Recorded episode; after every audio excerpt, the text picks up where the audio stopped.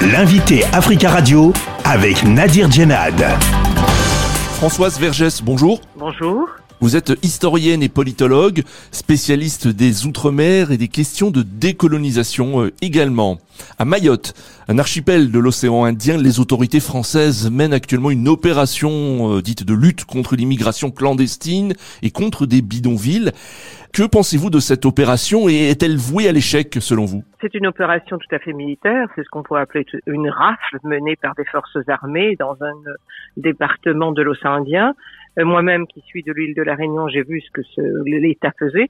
Il est voué, c'est voué à l'échec, non pas seulement parce qu'il pourrait, les forces armées pourraient réussir à en excuser quelques-uns, mais parce que ça ne résoudra rien et ça institue la violence, mais la violence de l'État systématique sur ce, sur, ce territoire. Êtes-vous choqué de voir, euh, à titre personnel, des policiers français faire euh, la police hein, de, de, la sorte à Mayotte? Est-ce que pour vous, cela rappelle les pires moments de l'histoire de la colonisation française? On a un peu quand même en tête, même pratiquement, l'Algérie, si vous voulez, avec les villages de regroupement, soi-disant on reloge, on, on détruit les maisons.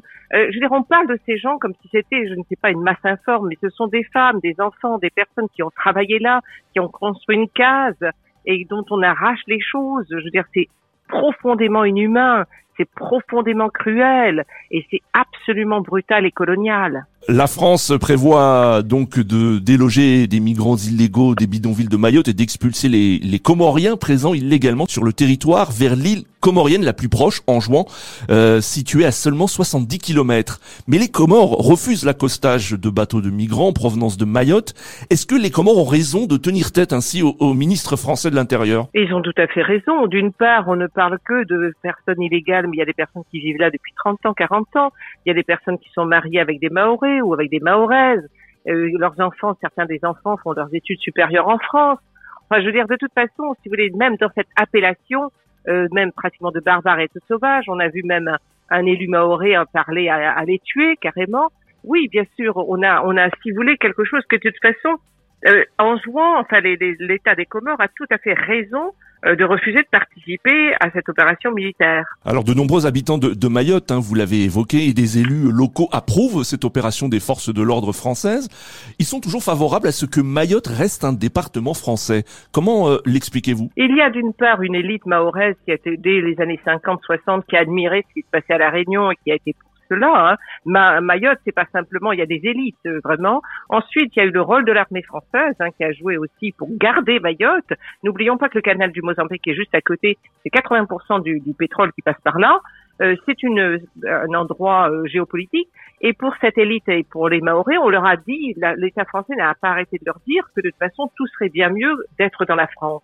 Et, et si vous voulez, c'est une guerre des pauvres contre les pauvres. L'État euh, attise une guerre des pauvres contre les pauvres. Françoise Vergès, le, tribunal judiciaire de Mamoudzou à Mayotte a suspendu jusqu'à nouvel ordre euh, une opération de destruction euh, du bidonville Talu 2 du quartier de Magicavo dans la commune de Kungu.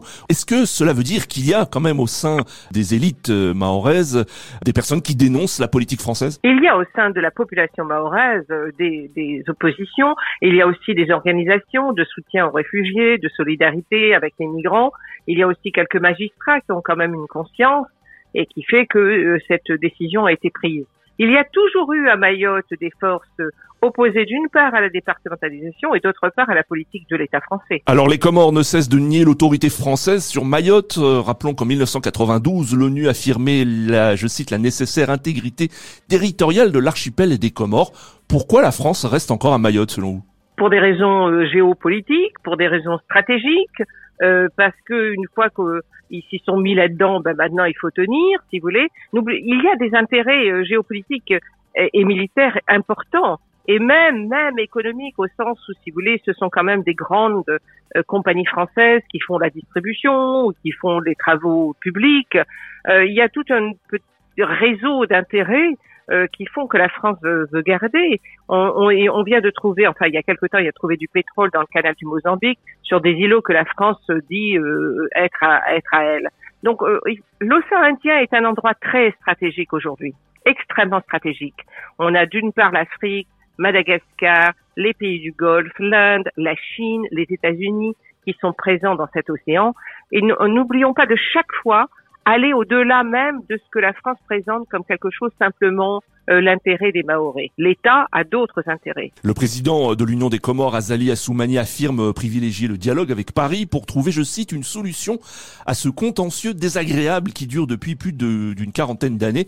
Comment ce conflit peut-il être résolu, selon vous? Je ne vois pas comment il va être résolu. Ou, par exemple, l'État peut donner de l'argent euh, au gouvernement des Comores pour qu'ils acceptent quelques-uns, mais les Comores ne peuvent pas accueillir. Euh, les Comores, ce sont pas une série d'îles très très pauvres. Ils vont pas accueillir des dizaines de milliers de personnes du jour au lendemain, d'une part, et d'autre part, même si cela était, ça, ça met un précédent extrêmement grave. Vous l'avez rappelé, l'ONU est pour la décolonisation de toutes les Comores, dont Mayotte.